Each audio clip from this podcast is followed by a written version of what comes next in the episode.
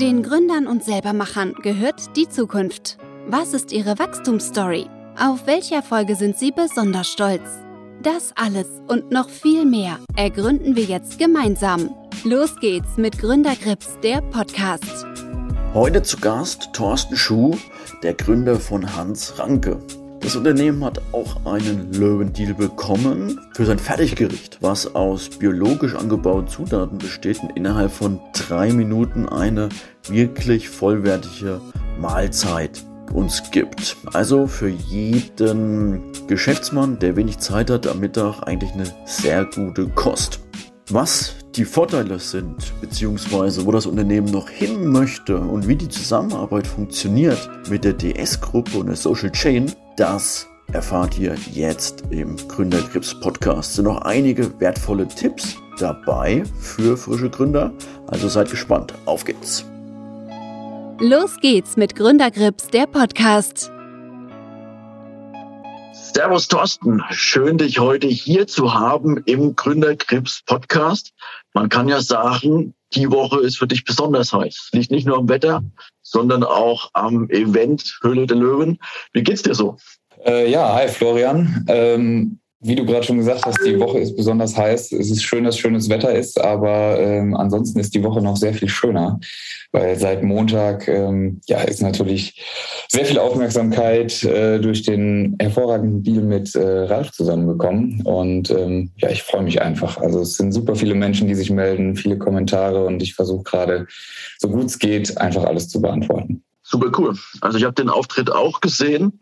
War ja wirklich spannend, wie du dein Produkt vorgestellt hast und das eigentlich innerhalb von drei Minuten. Magst du kurz mal für die Hörer, die dich noch nicht kennen, dein Business erklären? Ja, sehr gerne. Ähm, Hans Ranke ist eine gesunde Fertigmahlzeit. Und ähm, das Besondere ist, dass man einfach nur auf die Basis, die aus einem roten Linsen- und Kichererbsenkuskus besteht, heißes Wasser aufgießen muss. Und dann hat man innerhalb von drei Minuten Quellzeit tatsächlich eine gesunde, ausgeglichene, proteinreiche, vegane Biomahlzeit. Und das Ganze mit 100 Prozent natürlichem Geschmack aus großen Gemüsestücken und natürlichen Gewürzen, komplett ohne Zusätze. Wow. Und wie lange macht dich das satt? Das ist eine volle Mahlzeit. Also wenn du das isst, dann bist du so drei bis vier Stunden gesättigt und ähm, ja, hast aber kein typisches Mittagstief, weil das ist das Schöne an den Hülsenfrüchten. Die bringen die Eigenschaft mit, dass die Kohlenhydrate, die da drin sind, sind langkettige, komplexe Kohlenhydrate, die werden ein bisschen langsamer vom äh, Körper aufgespalten und dadurch ähm, ja, ist es eine sehr gleichmäßige Energieaufnahme. Also gerade bei den stressigen Arbeitsalltagen sucht man ja so eine Lösung. Würdest du sagen, mit dem Produkt kann man sozusagen die Mittagspause besser gestalten und du auf, auf die Art und Weise dann einfach die Gesellschaft ein Tick besser machen, indem man eine bessere Speise zu Mittag bekommt innerhalb von drei Minuten? Auf jeden Fall. Also gerade wenn einem die Zeit fehlt oder ähm, man mal schnell was braucht, weil man einfach irgendwie auch nichts anderes um die Ecke hat, dann fühlt man sich zum einen natürlich gut, weil man, ähm, wie gesagt, das Mittagstief nicht hat, was ich gerade eben erwähnt habe. Aber auf der anderen Seite fühlt man sich natürlich auch psychisch gut, weil man äh, weiß, man hat gerade was Gutes zu sich genommen und nicht irgendeinen Imbiss, wo man hinterher wieder denkt, ja gut, es musste jetzt schnell gehen, deshalb war es okay. Okay, jetzt habe ich eigentlich schon die ersten zwei Fragen meiner üblichen Einleitung verpackt. Jetzt kommt noch die dritte. Welches andere Unternehmen oder Startup bewunderst du? Bewunderst du? Und warum? Ja, also das ist tatsächlich sehr unterschiedlich. Ich habe ähm, damals äh, My Little Lunch mit großer Spannung verfolgt. Ähm, Im Prinzip mehr oder weniger aus demselben Gedanken. Ähm, die hatten damals auch den Punkt, dass sie irgendwo standen und gerne was Gesundes, Schnelles anbieten wollten ähm, mit hoher Qualität.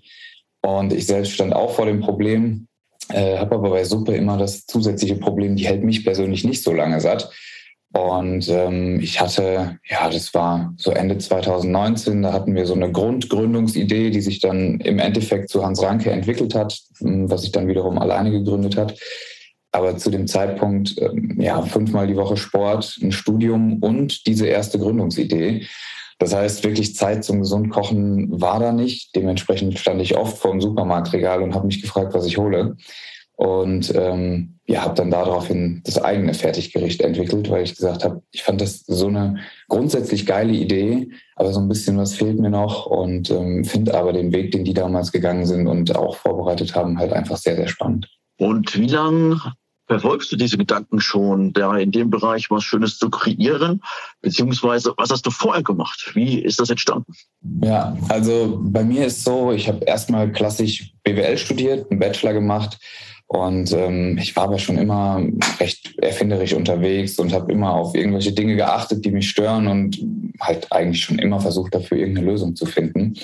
Und deshalb war mir relativ schnell klar, dass ich ganz gerne auch äh, ein eigenes Unternehmen gründen würde.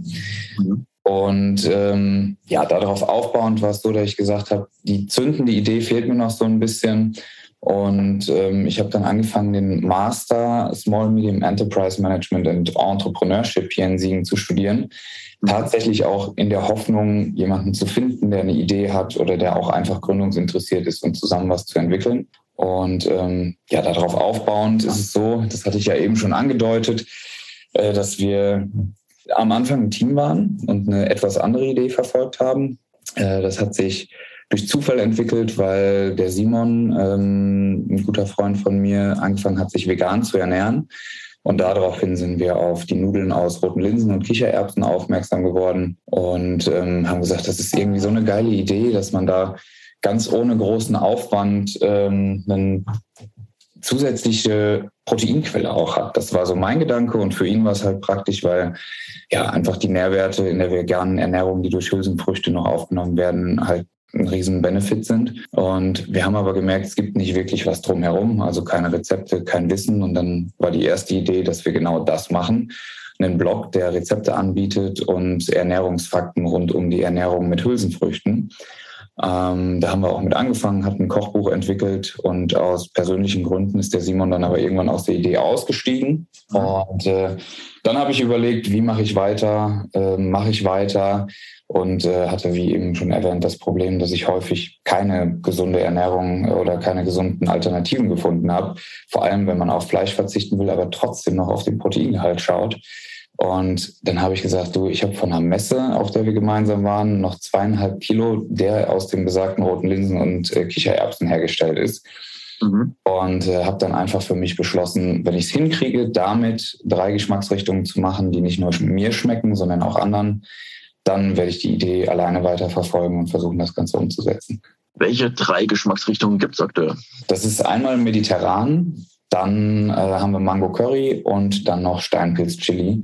Und ja, in allen haben wir die typischen zugehörigen Kräuter. Also mediterran ist wirklich schön mediterran mit den typischen Kräutern Oregano, Thymian angehaucht. Ähm, wir haben aber auch noch Kürbis drin für einen schönen Biss und eine zusätzliche ähm, ja, nussige Note einfach. Bei Mango Curry haben wir ein typisches Currygewürz, was ähm, aber eine sehr, sehr feine und schöne Ab Schmeckung hat, wie ich finde. Plus große Mangostückchen für so eine schöne Süße.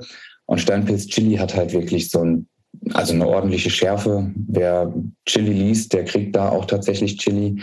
Und das kombiniert halt mit wirklich schön ausgelesenen ähm, Steinpilzen. Lass uns mal sozusagen ins Supermarktregal schauen.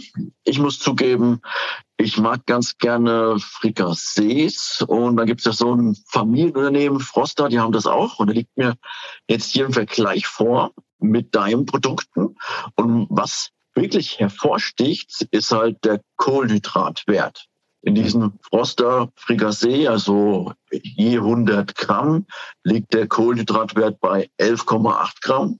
Mhm. Bei deinen Produkten zwischen 50 und 51. Also ist ja was ganz anderes eigentlich, ganz andere Energie. Genau, genau. Also es ist halt so, dass die Hülsenfrüchte natürlich, wie eben schon erwähnt, ähm, zu einem sehr großen Teil auch aus langkettigen Kohlenhydraten bestehen. Ähm, genauso wie die Gemüse, die drin sind, wie zum Beispiel die Tomaten oder auch die Paprika, die bringen natürlich auch äh, entsprechende Kohlenhydrate mit ins Produkt ein. Aber, und das ist das Wichtige, es ist alles wirklich sind es die natürlichen Kohlenhydrate, die aus den, ähm, ja, aus den Rohzutaten stammen und dementsprechend vom Körper ähm, anders verarbeitet werden als zum Beispiel reiner Zucker, was ja auch ein Kohlenhydrat ist.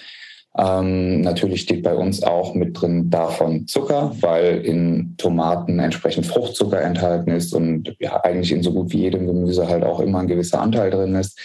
Aber ähm, es ist halt im Stoffwechsel so, dass es verschiedene Zuckermoleküle gibt. Es gibt langkettige, die dann aufgespalten werden nach und nach und dann zur ja, Aufnahme halt vorbereitet werden. Und die reinen Zuckermoleküle, die ähm, dann aufgenommen werden, sind quasi die einzelnen runtergebrochenen äh, ja, Zuckermoleküle, die durch die Enzyme schon verarbeitet wurden. Die Differenz beim Eiweiß ist auch extrem. Also gehen wir wieder auf das Produkt vom Supermarkt, 6,2 Prozent.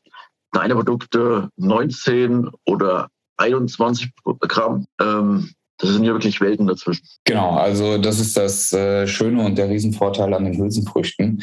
Hülsenfrüchte ja. haben einfach von Natur aus in der Pflanzenwelt ähm, den höchsten Proteinanteil.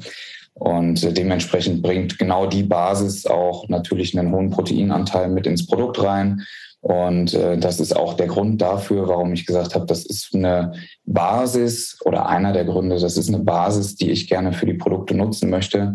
Und ähm, bei mir steht quasi, egal was auch in Zukunft eventuell noch kommt, immer die Hülsenfrucht irgendwo im Mittelpunkt, weil ich halt wirklich diese Nährwerte, die von Natur aus einfach da enthalten sind, gerne in die Produkte mitnehmen möchte. Das ist natürlich ganz spannend, diese Frage aufzugreifen. Was kann in Zukunft kommen? In welche Richtung wollt ihr noch entwickeln? Ja, also so ein paar Ideen sind da auf jeden Fall äh, schon in meinem Kopf vorhanden. Das ist auch der Part, äh, der mir persönlich einfach eine Menge Freude bereitet. Ich habe es ja eben schon mal angesprochen, so ein bisschen der Erfinder ist in mir drin. Mhm. Und äh, da rumzuprobieren etc. Ähm, als erstes wird wahrscheinlich eine Verbreiterung des aktuellen Sortiments stattfinden. Das heißt, dass man nicht nur drei Geschmacksrichtungen hat, sondern vielleicht vier oder fünf, dass da die Auswahl einfach steigt. Und dann ähm, wäre es schön, noch was zu kreieren, ähm, ja, was vielleicht das Frühstück noch abdeckt und ähm, auch darauf aufbauend einfach dann noch weitere Produkte auszuweiten. Ja, wie gesagt, so ein paar Ideen sind schon vorhanden, die bleiben an der Stelle aber erstmal noch in meinem Kopf vorhanden. Und inwieweit äh, gibt es da auch eine Kooperation mit deinen Löwen-Investor, den Ralf Dümmel? Weil er hat ja an sich auch ein großes Team an Produktentwicklung, so wie ich das bisher in Erfahrung gebracht habe. Ja, genau. Also da bin ich auch sehr, sehr dankbar, weil ähm, bei dem Deal ist es so, dass, wie du schon angerissen hast, er ein großes Team hat und genau das bringt sich auch mit ein. Also ähm, für jeden Bereich sind irgendwo Experten mit dabei. Man kann sich immer beraten und ähm, man ist halt in keiner Situation mehr alleine. Und das gibt einem gerade als junger Gründer, wo noch nicht so viel Berufserfahrung vorhanden ist, natürlich auch einfach die Möglichkeit, Feedback zu erhalten.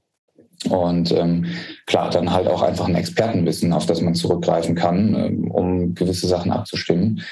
Und in der Produktentwicklung entsprechend natürlich auch. Also man hat ähm, einfach ein Team, mit dem man zusammenarbeitet und alles reflektieren kann und vor allen Dingen, das ist das Wichtigste, eine sehr ehrliche Meinung bekommt. Weil am Ende des Tages bringt es einem halt nichts, wenn man eine Idee hat und die selbst total feiert und alle anderen sich aber fragen, warum und was soll das Ganze, es aber nicht sagen, weil dann äh, würde man vielleicht in eine Richtung losrennen, die gar nicht so viel Sinn macht. Und äh, ja, wie gesagt, ich bin da sehr, sehr dankbar. Warst du überrascht von irgendeinem Feedback, ähm, was du bekommen hast, sozusagen nach dem Deal aus der DS-Gruppe? Da muss ich im Moment überlegen. Also daran merkt man vielleicht schon, dass so eine Riesenüberraschung nicht dabei war, weil die wäre direkt im Kopf hängen geblieben. Ähm, nee, eigentlich nicht. Also mir war klar, dass, dass man nochmal generell drüber schauen muss und das ein oder andere äh, vielleicht nochmal weiterentwickelt werden muss, wobei das aber zum Beispiel in Richtung Geschmack ja auch ein Anliegen war. Ähm, wer die Sendung gesehen hat, der, der Nils, der hatte ja gesagt, von wegen wäre es für dich cool, wenn man äh, da auch nochmal über den Geschmack schaut. Und ich habe vorher für mich sogar schon gedacht gehabt, es wäre richtig top, wenn irgendein Experte, der das wirklich richtig kann und nicht nur so, ich sag mal, hobbymäßig, wie ich es gemacht habe, äh, zusammenstellt, sondern das nochmal ein bisschen feiner abrundet. Ja, und das haben wir dann unter anderem gemacht. Und ähm, genau, also, nee, ansonsten fällt mir jetzt spontan tatsächlich nichts ein. Also es gibt ja da einige Experten, auch große Gesichter mit Reichweite. Kannst du dir sowas vorstellen, dann vielleicht auch eine Kooperation zu machen? Irgendwie, das ist jetzt die Sorte von Promikoch XY. Mhm. Ist natürlich prinzipiell immer spannend. Also ähm, ich bin bei so Sachen immer so, sagen niemals nie. Und ähm, wenn sich sowas ergibt und das passen würde, dann bin ich für sowas gerne zu haben. Ähm, was mir generell aber wichtig ist, das ist bei mir so bei Entscheidungen immer das, das Hauptmerkmal. Mir muss ein Mensch und eine Person sympathisch sein. Und wenn das als Grundbedingung passt, dann kann ich mir generell immer erstmal alles vorstellen. Dann kann man drüber reden und schauen, was einem für Ideen kommen. Ja. Ja, das ist wichtig, glaube ich, bei langfristigen Zusammenarbeiten, dass man sich auch mag und dann auch mal ein Bierchen miteinander trinken geht, sozusagen. Ja, auf jeden Fall. Das, glaube ich, ist sehr gut. Und ja, lass uns vielleicht noch mal ein bisschen zurückschauen. Was waren denn aus deiner Sicht so die ersten Meilensteine, die du selber genommen hast? Und warum kam dann eigentlich die Idee, ich bewerbe mich jetzt auch bei der Höhle der Löwen? Ja, das ist tatsächlich so, dass so, ja, der erste Meilenstein war eigentlich so, sich überhaupt mit dem Thema Produkte und Hülsenfrüchte auseinanderzusetzen. Und der zweite große, für mich persönlich eigentlich wichtigste Meilenstein war dann tatsächlich der Punkt, als ähm, Simon aus der ersten gemeinsamen Idee ausgestiegen ist und ich überlegen musste, mache ich weiter und in welche Richtung mache ich weiter. Weil genau darauf basierend habe ich halt dann eigentlich die Idee zu Hans Ranke, wie man sie jetzt kennt, erst entwickelt und gesagt, okay, das fände ich persönlich mega passend. Das ist auch mehr mein aktueller Lifestyle, weil mir die Zeit zum gesunden Kochen fehlt. Und ähm, daraufhin habe ich dann halt ähm, gesagt, okay, drei Geschmacksrichtungen entwickeln, andere probieren lassen. Sehr zum äh, ja, Leidwesen meiner WG. Die mussten nämlich dann in kurzer Zeit wirklich unglaublich oft Couscous essen. Ähm, dafür gab es aber auch gratis Essen, wo man natürlich auch nicht Nein sagt. Und ähm, genau, das war dann halt so die Zeit, wo ich da ähm, ja das so wirklich so aus einer Feder von einem eigentlichen BWLer angefangen habe, halt ein Gericht zu entwickeln und wirklich auszuprobieren. Und als ich dann Feedback von sowohl meiner WG als auch dann einem erweiterten Freundeskreis und am Ende sogar noch von mir unbekannten Menschen hier auf einem Event in Siegen eingeholt hatte und da sehr viele positive Meinungen dabei waren, habe ich gesagt, okay, cool, das hast du geschafft. Ähm, dann geht es jetzt einen Schritt weiter. Und ich hatte schon Kontakt zum Siegerlandfonds hier. Das ist ein, ähm, eine Beteiligungsgesellschaft von der Sparkasse und bin mit denen in Kontakt getreten, ob es für die prinzipiell in Frage käme, sich zu beteiligen, um halt eine GmbH gründen zu können. Und dann haben die gesagt, dass die die Idee als potenziell gut einstufen, aber man braucht natürlich einen entsprechenden Businessplan mit Finanzplanung. Das heißt, das war dann so der zweite Meilenstein. Und ähm, ja, in der Gründung Zusammen mit dem Siegerlandfonds haben wir dann noch eine Agentur mit dazu geholt. Äh, Federhin Schneider heißen die. Und die haben mich dann noch unglaublich beim gesamten äh, Designprozess unterstützt. Ähm, unter anderem das Logo halt auch mitentwickelt und ähm, ja, das Ganze dann auch immer wieder beratend mit nach vorne getrieben. Vor allen Dingen mit äh, Blick auf die Crowdfunding-Kampagne, die ähm, dann Ziel war für Ende 2020, wo wir gesagt haben, okay, das ist so ein bisschen der Proof of Concept. Wenn wir es schaffen, mit der Konzeptidee, Menschen zu überzeugen, das ganze Produkt vorzubestellen, dann äh, ja, haben wir da wirklich einfach schon mal so den ersten Beweis und setzen das Ganze dann auch in, ja, in einer größeren Menge um. Und das war, das war mit der, ich würde sagen, der zweitgrößte Meilenstein, weil das erste war so diese Entstehung und das alles hinzukriegen äh, und wirklich alleine weiterzumachen, weil das war aus der Situation nicht leicht. Und dann aber sechs Wochen Crowdfunding. Also jeder, der es vorhat, ich kann nur mit auf den Weg geben, stellt euch auf eine sehr, sehr spannende, aber auch verdammt harte Zeit ein. Äh, das ist kein Selbstläufer, da muss man viel tun. Also die Tage hatten sechs Wochen lang täglich zwölf bis 14 Stunden. Aber am Ende hat es geklappt und äh, das Ziel von 25.000 Euro wurde, wurde sogar überschritten um 5.000 Euro. Und, genau. Und Was war das denn gelernt in der Zeit?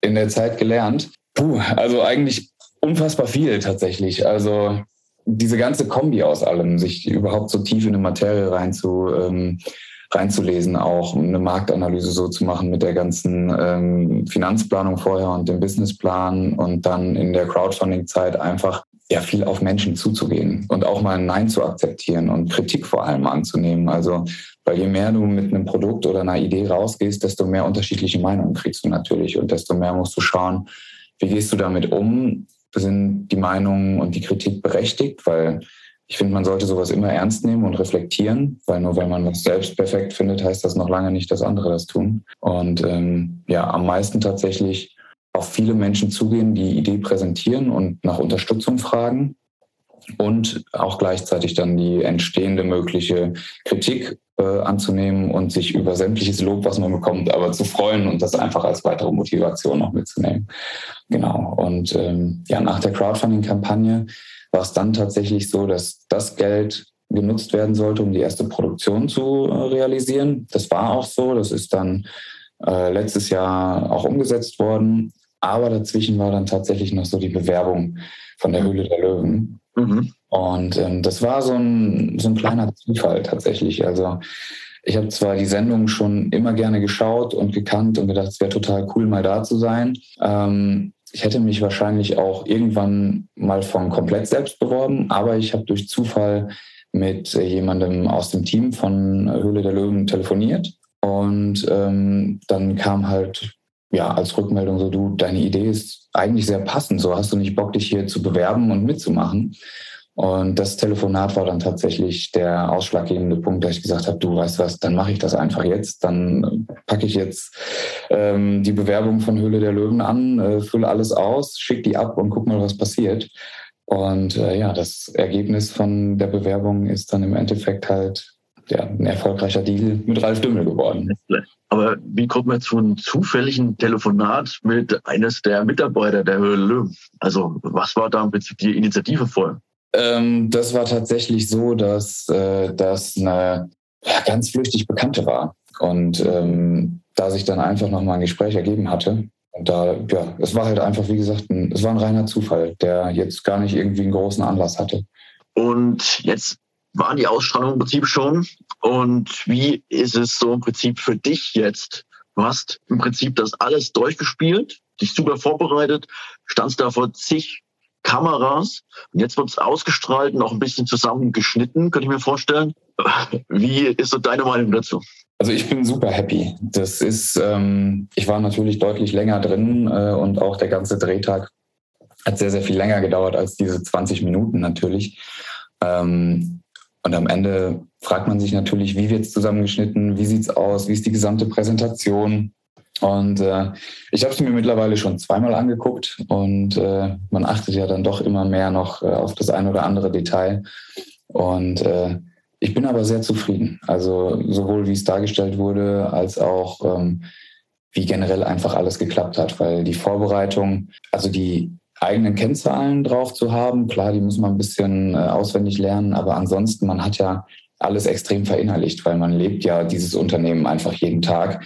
Ähm, was für mich die größere Herausforderung war, war tatsächlich der Pitch, weil das war eine DIN A4-Seite Text und den musste man halt Wort für Wort drauf haben, auswendig, damit man da wirklich perfekt präsentieren kann. Und das ist für mich persönlich eine große Herausforderung, weil ich lieber frei rede und nicht so der Mensch bin, der gut auswendig lernen kann. Und das war so das, was mir ja so ein bisschen die meiste, ähm, ein bisschen das meiste Lampenfieber vielleicht gegeben hat. Was dann aber auch gleichzeitig dazu geführt hat, dass als ich vor dieser Tür stand, gar nicht sonderlich aufgeregt war, weil das Einzige, was ich im Kopf hatte, war, den Pitch und den die ganze Zeit irgendwie parat zu haben und mich nur darauf zu konzentrieren. Ja. Ich habe tatsächlich erst nach dem Pitch realisiert, wo ich da stehe, als dann so diese intuitive Gesprächsführung anfing. Aber hat das nicht Parallelen zu der Prüfung auch von der Uni? Also wenn du ja wirklich das abrufen musst, was der Pitch hergibt sozusagen? Ja, auf jeden Fall. Also das ist äh, in dem Moment fühlt sich so ein bisschen an wie eine Prüfungssituation, wenn man den Pitch so abruft. Das, das kann man absolut mit einer Klausur vergleichen, wo man auch darauf hingearbeitet hat, äh, um das bestmögliche Ergebnis zu erzielen. Und äh, deshalb habe ich Klausuren auch immer lieber gemacht, wo man Dinge verstehen musste und dann intuitiv schreiben konnte und nicht äh, Definitionen Wort für Wort hinpinnen musste. Ähm, ja, aber der Vergleich ist auf jeden Fall ein guter. Und wie ist so das Gefühl nach der Ausstrahlung? Was hat dich überrascht, positiv wie auch negativ? Puh, also so generell ist das auf jeden Fall erstmal eine Erleichterung, weil ähm, ja, es ist ja immer eine gewisse Vorlaufzeit auch, wo es aufgenommen wird und dann bis zur Ausstrahlung tatsächlich. Das heißt, äh, man selbst weiß das alles schon und weiß, was alles vorbereitet wird. Äh, in der Zwischenzeit kommen aber auch natürlich super viele Fragen, wie läuft es eigentlich mit deinem Startup und so weiter.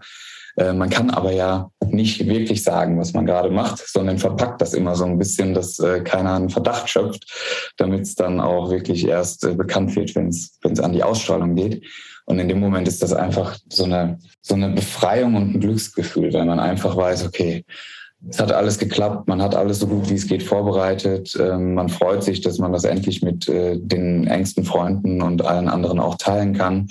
Und äh, dann geht natürlich die Spannung los und ähm, man wartet auf Rückmeldungen, weil man genau weiß, es werden sich super viele Menschen melden und wie, wie wird es angenommen, wie viele Bestellungen äh, kommen rein, weil Kunden das Produkt mögen. Und ja, das ist jetzt so, das ist ja noch relativ frisch, ne? Das ist zwei Tage her und das ist jetzt gerade die spannende Phase, in der ich jetzt gerade drin bin. Ähm, weshalb ich gerade auch eigentlich den ganzen Tag auf Instagram, Outlook und WhatsApp verbringe, um allen Menschen irgendwie zu antworten und äh, ja, zu kommunizieren, was aber einen Riesenspaß macht. Also Genau. Ich kann mir vorstellen, da hast du sozusagen auch den direkten Kundenkontakt und weißt, wie es angenommen wurde. Natürlich wissen wir auch, dass Geschmäcker individuell sind, das ist auch recht subjektiv, glaube ich. Man kann da nicht jeden mit ins Boot holen, man kann da nicht jeden seinen Geschmack wirklich treffen. Aber ähm, wie ist jetzt für dich der weitere Rangehensweg? Weil gerade diese Kundenbindung ist ja auch ein wichtiges Instrument für den Vertrieb. Ja. Auf welchen Vertrieb setzt du in Zukunft? Das ist tatsächlich nicht nur ein Vertriebsweg. Also am Ende des Tages äh, ist es mir halt wichtig, dass eine möglichst breite Produktverfügbarkeit für die Kunden ähm, halt hergestellt werden kann. Das heißt, ja, zu versuchen, das Produkt ähm, sowohl online als auch äh, in Supermärkten irgendwo zu platzieren. Ähm, genauso wie auch bei QVC, da waren wir ja am Montag direkt, was auch eine, ein klasse erster Erfolg war, weil das ist ja so wirklich das Erste, was man dann direkt mitbekommt als direktes Feedback. Ähm, viel schneller kann es ja kaum gehen. Ja, das stimmt. Und, ähm, genau, deshalb also mir ist es halt wichtig, dass jeder, der ähm, sagt, du, ich hätte jetzt gerade echt Bock auf eine Portion Hans Ranke, nach Möglichkeit einfach nur drei Meter weiter in den Supermarkt eben angehen muss und sagen kann, hier hole ich es mir jetzt und dann habe ich innerhalb von ein paar Minuten mein Essen. Finde ich eigentlich ganz cool. Und du hast jetzt Insta schon angesprochen. Ähm, da hat man ja sozusagen auch jede Menge Influencer. Mhm. Und ich glaube,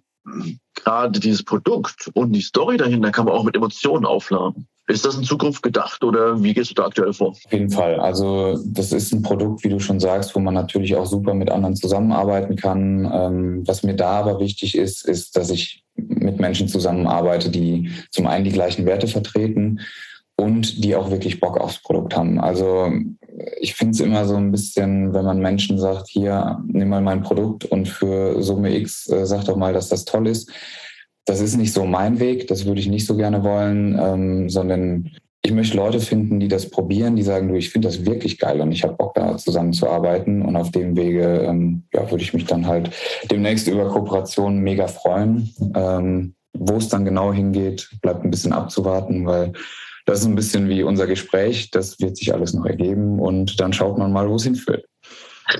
genau. Aber auf jeden Fall wertvolle Erfahrungen kommen da auf dich zu, glaube ich. Und was ich ganz spannend fand bei dem Pitch, sozusagen die Herstellkosten waren ja, wurden ja von den Löwen auch diskutiert. War es möglich, in Zusammenarbeit mit der DS-Grube diese Herstellkosten zu senken? Ähm, es war zumindest möglich, ähm, die Produktionskosten auf einem Niveau zu halten, wie ich es alleine nicht geschafft hätte. Also die Aufnahme von der Sendung, die ist jetzt 14 Monate her. Das heißt, da ist auch ja wirklich eine lange Zeit dazwischen bis zur Ausstrahlung. Ähm, zu dem Zeitpunkt hatten wir schon eine gewisse Corona-Zeit hinter uns. Und äh, dann kam nochmal ja, 14 Monate weitere Corona-Zeit dazu, die leider Gottes in der Zeit Preise unglaublich weiter ansteigen lassen hat. Dann kam on top auch nochmal äh, der Ukraine-Krieg, der zusätzlich vor allen Dingen Logistikkosten nochmal explodieren lassen hat und auch noch die Inflation ein bisschen mit nach vorne treibt. Dementsprechend ähm, ja, war halt gerade der Einkauf natürlich eine unglaublich große Herausforderung. Und ähm, ohne die Hilfe von DS äh, hätte ich das auf jeden Fall nicht so gut hinbekommen wie mit der Hilfe von DS. Hast du irgendeine Vorstellung für mich, wie stark die Hülsen, der Preis für die Hülsenfrüchte gestiegen ist, so auf dem normalen Weltmarkt? Ähm, so genau auf das Produkt nur Hülsenfrucht bezogen kann ich es dir leider nicht sagen, aber wir haben in vielen der Bereiche, wo wir ähm, ja die die äh, Materialien oder auch die Zutaten eingekauft haben, teilweise 60 bis 80 Prozent Anstiege. Also das ist wirklich massiv, ja. Das ist schon echt Wahnsinn, was sich da bewegt hat. Ja. Aber äh, natürlich hast nicht nur du damit zu kämpfen, sondern auch deine Mitbewerber. Siehst du Mitbewerber? Gibt es irgendwas, was so ähnlich aufgebaut ist wie dein Produkt? Also dadurch, dass das ja generell gerade auch ein Trendthema ist, ne, die vegane, vegetarische Ernährung immer, immer mehr zunimmt, ähm, was ich super finde, dass äh, sehr viele Menschen einfach mehr reflektieren, was sie essen möchten und womit sie sich dann wohlfühlen. Gibt es natürlich in dem Bereich auch andere, die ähnliche Produkte auf den Markt bringen. Also ähm, gibt einige Lösungen von großen Bekannten, die da ähm, auch Mahlzeiten zum Aufgießen haben. Ähm, ja, das differenziert sich alles irgendwo an der einen oder anderen Stelle. Und ich sag mal, ohne jetzt da zu tief ins Detail gehen zu wollen, äh, zumindest unseren Couscous als solches Gericht habe ich noch nirgendwo gesehen. Und äh, in dem Bereich mit so schönen großen Stückchen und komplett natürlich, da sind wir auf jeden Fall am Start. Das ist ein guter Punkt. Und auch eine starke Basis, ein starkes Fundament. Wie willst du dieses Fundament weiterentwickeln? Also wo soll dein Unternehmen in fünf bis zehn Jahren stehen? Ja, also was das angeht, ähm, habe ich die Hoffnung, dass Hans Ranke sich dahingehend etabliert, dass wenn man äh, an eine ja, proteinreiche, gesunde, vegane oder auch vegetarische Ernährung denkt, ähm, dann halt einfach sagt, du, da könnte ich doch noch mal gucken, die haben doch immer klasse Produkte, ähm, die schnell und einfach zubereitet sind. Weil das ist so ein bisschen der Fokus, den ich gerne möchte. Ich möchte schnell und einfach immer mit hoher Qualität gut, vollwertig, nahrhaft äh, und gesund verbinden. Und ähm, naja, es ist zum Glück auf einem Wandel, auch in vielen Bereichen. Aber wenn man an die Zeit vor ein paar Jahren denkt, dann war eigentlich, man hat gedacht, ja, das geht schnell, aber dementsprechend ist das auch nicht so was sonderlich Gutes. Ne? Wenn man die ein oder anderen Terrinen-Gerichte oder auch äh, Tiefkühlpizzen irgendwie im Kopf hat, dann äh, ja, möchte ich halt eigentlich ganz gerne, dass Fertiggerichte nicht mehr mit negativen äh, Vorurteilen behaftet sind, sondern dass es da auch super Alternativen gibt. Das heißt, ähm, dementsprechend eine Produktentwicklung vorantreiben, ähm, wirklich das Sortiment noch weiter ausbauen und hoffentlich natürlich ähm, vom ja, vom Markt her einfach auch noch andere erschließen zu können, möglicherweise die USA oder auch weitere Märkte in Europa. Passt das Produkt auch zu den Essgewohnheiten in den USA? Ich denke schon. Also klar, die USA sind von der Kultur. Ich bin selbst noch nicht da gewesen, deshalb kann ich das auch nur so ein bisschen aus der Ferne beurteilen. Aber wenn man es aus der Ferne beurteilt, hat man häufig das Gefühl, da gibt es entweder die, die extrem drauf achten oder die, die ähm, Fastfood sehr, sehr gerne lieben und ähm, dann da ja, einfach gerne in, in Burgerläden oder ähnliches gehen. Äh, ich glaube aber gerade in dem Bereich äh, der Menschen in den USA, die super viel Wert auf einen gesunden Lifestyle legen, viel Sport machen, äh, dass man da auch super eine Kundengruppe erschließen kann und Mehrwert bieten kann. Ja, und eins weiß ich, auch die Amerikaner sind schon ganz schön gestresst und haben wenig Zeit. Dementsprechend passt das gut in die Nische. Ja, genau. Das äh, ja, ist dann noch das i-Tüpfelchen, dass es dann auch noch schnell geht. Ja, wunderbar. Ähm, du hast jetzt als Standort sozusagen noch das Siegerland gewählt, oder? Genau, genau. Wie, wie ist dein Umfeld? Also du hast schon gesprochen, du hast mit einem Fonds der Sparkasse sozusagen auch ähm, erste Schritte genommen. Wie ist es sonst so für einen Gründer in deinem Umfeld? Das ist tatsächlich eine sehr gute Frage, weil wenn man Siegen kennt, würde man auf den ersten Blick nicht vermuten, dass es hier, ähm, ja, dass man hier so eine große Gründerszene doch hat. Also es sind tatsächlich auch Strukturen geschaffen worden, die super hilfreich sind, weil sich die Stadt mit der Sparkasse und ähm, der Uni zusammengetan hat. Und das Ganze nennt sich Startpunkt 57. Und das ist eine Initiative, wo genau diese drei Parteien immer wieder regelmäßige Events veranstalten, ähm, wo man auch vom Gründerbüro der Uni die Möglichkeit hat, Büroräumlichkeiten zu bekommen, äh, Coachings zu erhalten ähm, die haben jetzt ein Accelerator-Programm ganz neu auf den Weg gebracht, was sich nach und nach immer weiterentwickelt. Ähm, man kommt dadurch auch natürlich schnell mit der Sparkasse und äh, dem Gründerwerk, nennt sich das bei denen, in Kontakt. Das heißt, ähm, hat einen relativ persönlichen und schnellen Zugang auch zu einem Kapitalgeber, einem möglichen. Ähm, genau, und die Stadt ist auch entsprechend ähm, damit äh, verankert und man hat einen sehr schnellen direkten Draht zum Beispiel ähm, zur Wirtschaftsförderung ähm, und zur IHK. Und ja, das Schöne hier ist daran, dass es nicht Berlin, München oder auch Köln ist. Man hat zwar eine gute Vernetzung und man hat auch einige Startups hier, aber man hat hier nicht Tausende. Das heißt, man geht nicht so unter, sondern man äh, ist relativ präsent mit einer Idee und ähm, ja, ist super schnell mit allen möglichen im Gespräch. Plus Siegen hat einen unfassbar großen, ähm, eine unfassbar große Anzahl an mittelständischen Unternehmen, die natürlich auch immer auf der Suche sind nach, nach potenziellen neuen Ideen, äh, die dann entsprechend auch Unterstützung mit einbringen. Sehr schön. Wie groß ist dein Team aktuell, wenn ich fragen darf? Das ist ähm, also das reine Hans-Ranke-Team, das bin ich und äh, Jenny derzeit. Jenny ist für mich im Bereich Social Media mit unterwegs, äh, hilft mir da das Ganze ja, zu organisieren, neue Beiträge zu machen, Nachrichten zu beantworten. Und ähm, dann natürlich, wie eben schon erwähnt, das Team rund um Ralf Dümmel und DS-Produkte, äh, wo für jeden Bereich Experten sitzen und die einem tatkräftig zur Seite stehen. Alles klar, sehr spannend.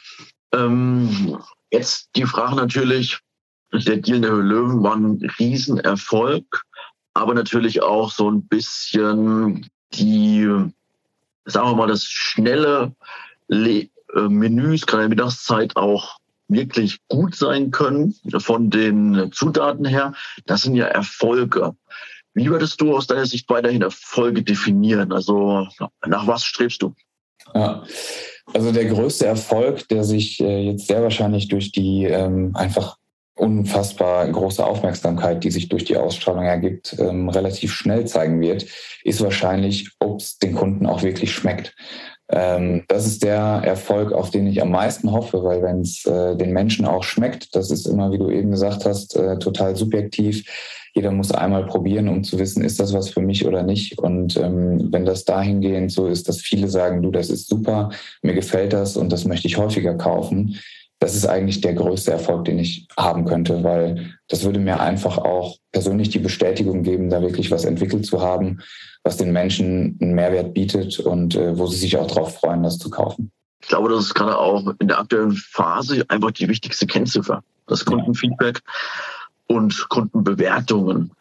Nach welchen Kennziffern schaust du noch? Weil dein Hintergrund ist ja sozusagen BWL. Ich kann mir vorstellen, dass du als BWLer auch automatisch auf andere Kennziffern schaust. Klar, also das ist so ein, so ein kleiner Vorteil, den man natürlich als BWLer hat, ähm, wenn es irgendwie um, um Kennzahlen im Unternehmen geht. Da äh, muss man sich nicht erst groß einlesen und äh, sich überlegen, was heißen denn die ganzen BWL-Fachbegriffe. Die hat man drauf. Ähm, dementsprechend ja, klar, am Ende des Tages muss ein Unternehmen auch auf der Seite funktionieren. Das heißt, man muss in der Lage sein, ähm, so zu wirtschaften, dass man weitere Produktionen finanzieren kann, dass man wachsen kann, dass man entsprechend Mitarbeiter einstellen kann. Das heißt, natürlich ist da dann auch irgendwo die gesamte finanzielle Entwicklung in einer positiven Liquidität äh, eine super wichtige Sache. Und ähm, ja, das ist, das ist ein wichtiger Punkt, der in jedem Unternehmen super wichtig ist, aber ähm, da bin ich, da bin ich ein bisschen sehr produktverliebt und bin immer so, dass ich sage, das ist eine wichtige Voraussetzung, aber die richtigen Erfolge, die hinten rauskommen, das ist eigentlich, wenn die Leute das Produkt einfach geil finden und da wirklich ja. auch irgendwie eine Erwartung an einstellen, dass man, dass man sagt, okay, ich fand das gut, wenn der jetzt was Neues entwickelt, dann habe ich Bock, das auch wieder zu probieren. Das ist so das, wo ich gerne hin will. Das ist, glaube ich, ein guter Case. Ähm, so aus meiner Erfahrung her weiß ich, dass gerade die Lebensmittelbranche, die ist ja auch extremst reguliert und man muss da zig äh, Zertifikate einholen. Wie hast du das gemacht? Also ist dann eine Zusammenarbeit mit einer Hochschule gewählt oder hast du dir selber da die da habe ich, Ja, also ich bin tatsächlich bei eigentlich allen Themen ähm, hergegangen und habe mich eingelesen. Also ähm, das fängt bei der Biozertifizierung an, dass ich gesagt habe, okay, wie brauche ich die, was muss ich da machen, äh, habe mich im Netz bemüht, mich einzulesen, habe dann irgendwann äh, so ein Grundwissen gehabt, bin dann auf eine Zertifizierungsstelle zugegangen, habe mir natürlich mit denen nochmal die richtig, ja, ich sag mal, die die wirklich notwendigen Punkte äh, angeschaut und gesagt, okay, wo kommt es drauf an? Was muss auf jeden Fall gegeben sein? In welchem Maße? Ähm, wie kann ich das mit der Lagerung machen? Ein wichtiger Punkt im Übrigen, ähm, weil es ist bei Bioprodukten nicht nur so, dass die Zutaten bio sein müssen, sondern die Verpackung muss auch geeignet sein, dass die Zutaten auch geschützt bleiben und nicht irgendwie verunreinigt werden durch mögliche eindringende ähm, ja, sage ich mal, irgendwelche Substanzen von außen. Dementsprechend, das ist ein super wichtiger Punkt. Und ähm, die müssen entsprechend gelagert sein. Das heißt, ähm, das muss eine Stellfläche sein, die für Bioware gekennzeichnet und vorgesehen ist, so dass die auch nicht verwechselt werden kann. Die Gefahr besteht bei uns zwar zum Glück nicht, weil uns gibt es nur in Bio und es gibt keine ähm, Version, die, in, ja, sag ich mal, non-Bio wäre, aber da wird natürlich trotzdem überall drauf geachtet, alles wird geprüft und dann entsprechend festgehalten. Und ähm, ja, selbst produziert in-house haben wir halt nicht, weil ähm, das bedeutet, dass wir eine Produktionsstraße hätten aufbauen müssen, dass wir entsprechende Zertifizierungen hätten haben müssen, Fachpersonal und so weiter. Das heißt, ähm, ein extrem hohes Anfangsinvest hätten tätigen müssen. Und da leben wir aber gerade in einer Zeit, die in dem Bereich wirklich sehr, sehr gut aufgestellt ist mit Lohndienstleistern. Das heißt, man kann bei entsprechenden Firmen anfragen, ähm, ob es für die möglich ist, das Produkt in der Art und Weise, wie man es sich vorstellt, abzufüllen und hat dann da glücklicherweise erfahrene Partner, die einem da äh, das Ganze abnehmen können. Das denke ich auch. Da kann man sich sozusagen dann auch auf seine Kerntätigkeit konzentrieren. Das ist einfach, glaube ich, auch erstmal die Marke bekannt machen und für gute Sorten sorgen und das Kundenfeedback dann auch entsprechend in den Sorten widerspiegeln. Ähm, alles soweit prima. Eine Frage hätte ich noch, die ich ganz spannend finde. Wenn man sozusagen wünscht dir was spielen dürfte und im Prinzip das Thema Anfangsinvest und Ressourcen spielt keine Rolle. Wie würde dann deine Firma die Welt verändern? Das habe ich, glaube ich, eben schon mal angeschnitten. Ähm, dann würde ich auf jeden Fall dafür sorgen, dass man überall auf der Welt von heute auf morgen gesunde Fertiggerichte kriegen kann, äh, mit denen man sich super satt äh, fühlt, äh, aber auch wohlfühlt, gesund ernährt, aber keine Arbeit mehr in dem Sinne beim Kochen hat. Super. Jetzt noch ein paar allgemeine Fragen für Gründer. Zum Beispiel, du hast jetzt einige Meilensteine sehr erfolgreich genommen. Hast du einen Mentor, der dich begleitet hat oder irgendein Vorbild, an dem du dich orientiert hast?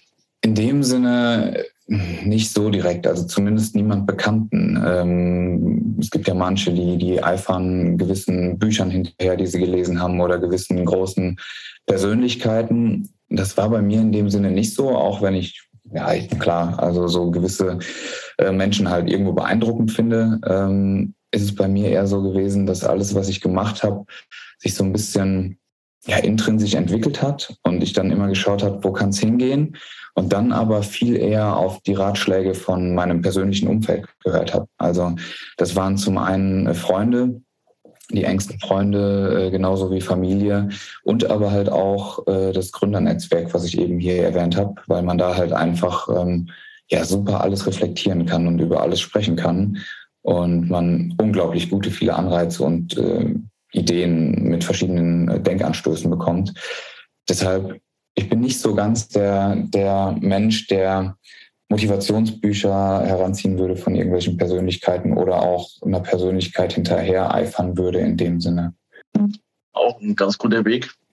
Aber natürlich, auch jeder Weg eines Unternehmers ist mit gewissen Fehlern bestückt. Auf welchen Fehler bist du besonders stolz? Auf, aus welchen Fehlern konntest du besonders viel lernen?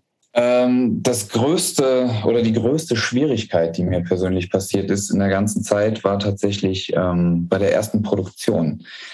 Das ist was, äh, da bin ich sehr froh, dass ich das bei der ersten Produktion lernen durfte, ähm, weil ja, das war vom, vom Investment her halt ein verhältnismäßig kleiner äh, Betrag. Also für mich zu dem Zeitpunkt immer noch unglaublich viel Geld. Äh, ich hatte ja eben schon gesagt, die 30.000 Euro aus der Crowdfunding-Kampagne, ähm, die dann da investiert wurden. Und ähm, da wurde mir anfangs versprochen, dass die Produktion der Gläsermenge fünf Wochen dauern würde. Dementsprechend habe ich Vertriebsgespräche geführt, hatte mit der ein oder anderen Supermarktkette äh, schon besprochen und äh, war alles erfolgreich gelaufen. Und dann äh, hat der Produzent aber immer wieder irgendwelche ja, Gründe gefunden, um den Liefertermin zu verschieben. Oder es, es hat halt einfach nicht so geklappt, wie er es sich vorgestellt hat.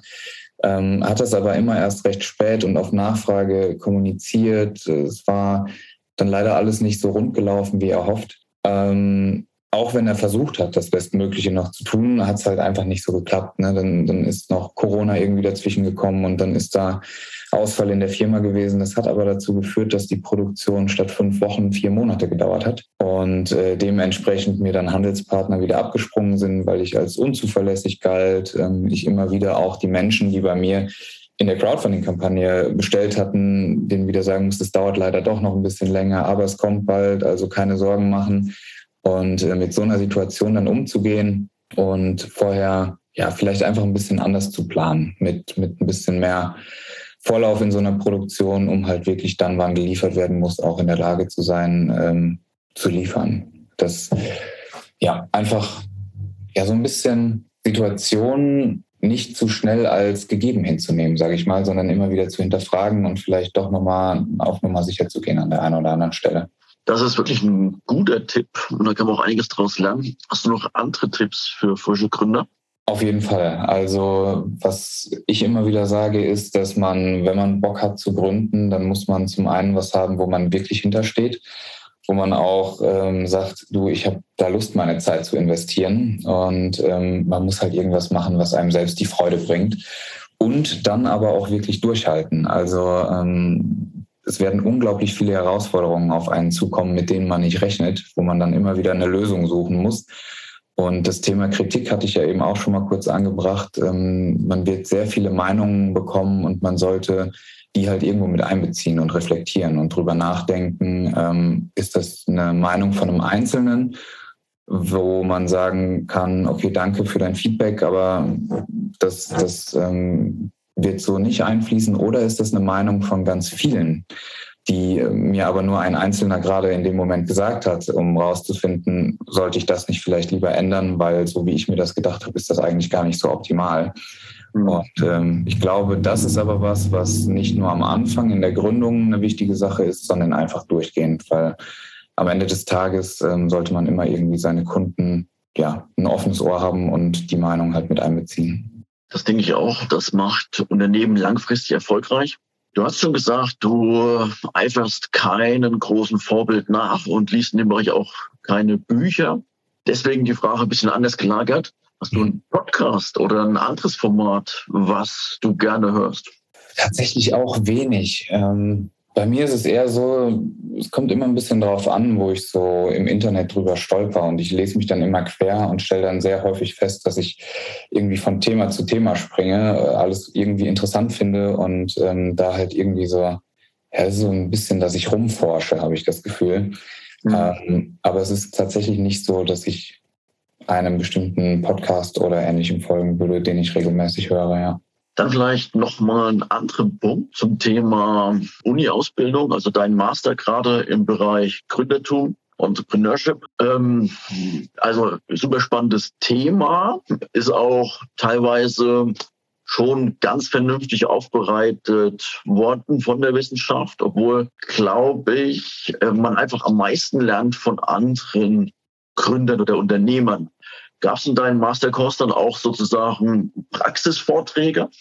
Da überlege ich gerade, ob das bei uns der Fall war. Also wir hatten viele Fallbeispiele in dem Sinne. Ähm, von dem Studiengang selbst nicht in dem Sinne ein Praxisvortrag, aber wir hatten ein Seminar, das war, ähm, ich glaube, es hieß Dienstleistungsmanagement. Und da war es so, dass wir zunächst eine gewisse Dienstleistung analysieren sollten. Das war der erste Part. Und der zweite, der war dann aber sehr spannend, weil aus dem Gelernten, aus der Theorie, mussten wir uns dann ein Unternehmen suchen, was wir beraten konnten, womit wir uns zusammengesetzt haben und eine, ja, ein Problem oder eine Aufgabe, vor der die gerade stehen, analysiert haben, eine Lösung versucht haben zu finden. Und da waren wir hier in einem Unternehmen, was ähm, große Lagerhallen oder Logistikhallen ähm, außen verkleidet oder sogar baut. Ich glaube, die machen hauptsächlich die Verkleidung außen. Mhm. Und ähm, die hatten intern, brauchten die ein Tool zum Prozessmanagement. Und da haben wir dann natürlich mit der Geschäftsführung zusammengesessen äh, und haben geschaut, in welche Richtung muss was irgendwie optimiert werden. Das war so der eine Punkt. Und ähm, das andere ist aber, das hatte ich ja eben schon mal angerissen, so dieses Gründernetzwerk, was es von der Uni gibt. Ähm, wenn man SMI studiert, abgekürzt heißt der Studiengang von mir so, ähm, dann kommst du damit auch automatisch in Kontakt. Und da werden tatsächlich regelmäßig äh, Startup Brunch zum Beispiel nennt sich das. Das ist ja ist ein bisschen unterschiedlich. Durch Corona war es jetzt halt oft, dass es nicht stattfinden konnte, aber sonst war es immer alle zwei bis vier Wochen, wo du auf einem Event warst, ähm, wo vorne ein bis zwei Unternehmen ihre Idee kurz präsentiert haben, den eigenen Stand präsentiert haben und alle anderen im Raum halt ähm, zumindest irgendein Interesse an der Gründung haben oder auch Gründer sind und mit denen konntest du dich komplett austauschen. Das, das hat sehr, sehr viel geholfen. Ähm, plus, wenn du ein Büro vom Gründerbüro hast, dann hast du andere Gründer um dich rum. Da sind einige weiter und schon länger dran und von denen lernt man extrem viel und das war auch ein Riesenmehrwert, ja. Vielen Dank für den Podcast. Ich glaube, es war auch ein riesen Mehrwert für unsere Zuhörer. Hast du noch was, was du ergänzen magst? Ähm, so ganz spontan fällt mir nichts ein, weil ich einfach das Gespräch sehr, sehr gut fand tatsächlich. Und ich finde, wir haben in viele Richtungen ähm, ja, gesprochen und äh, Facetten irgendwie aufgezeigt. Von daher äh, hat mich auf jeden Fall gefreut. Hat mich auch sehr gefreut. Vielen Dank für das tolle Gespräch. Ich wünsche dir weiterhin viel Erfolg, Thorsten, und vielleicht können wir doch mal sprechen in zwei Jahren. Bin gespannt, wo dann Hans Ranke steht und wie er das dann gestaltet. Ich bin sehr zuversichtlich, dass euch einiges gelingt. Ich hoffe, ich Alles hoffe. Gute. Ja, vielen Dank auf jeden Fall und ähm, dann sehr gerne bis in zwei Jahren. Das können wir sehr gerne machen. Freut mich. Servus, Thorsten. Besten Dank und ciao.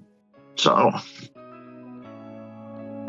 Gründern gehört die Zukunft. Wir möchten im Podcast Gründerkrips Ihnen ein paar Gründer vorstellen und auch gründergeführte Unternehmen besprechen. Warum? Man kann im Gespräch mit den Gründern einiges lernen für sein eigenes Business, aber auch für seine Investmentphilosophie. Deswegen würde ich mich freuen, wenn Sie unseren Podcast Gründerkrebs unterstützen, indem Sie ihn bewerten auf den Plattformen und einen Kommentar dalassen. Es freut mich sehr, dass Sie das Gespräch verfolgt haben. Ich wünsche Ihnen einen schönen Tag. Ihr Florian König.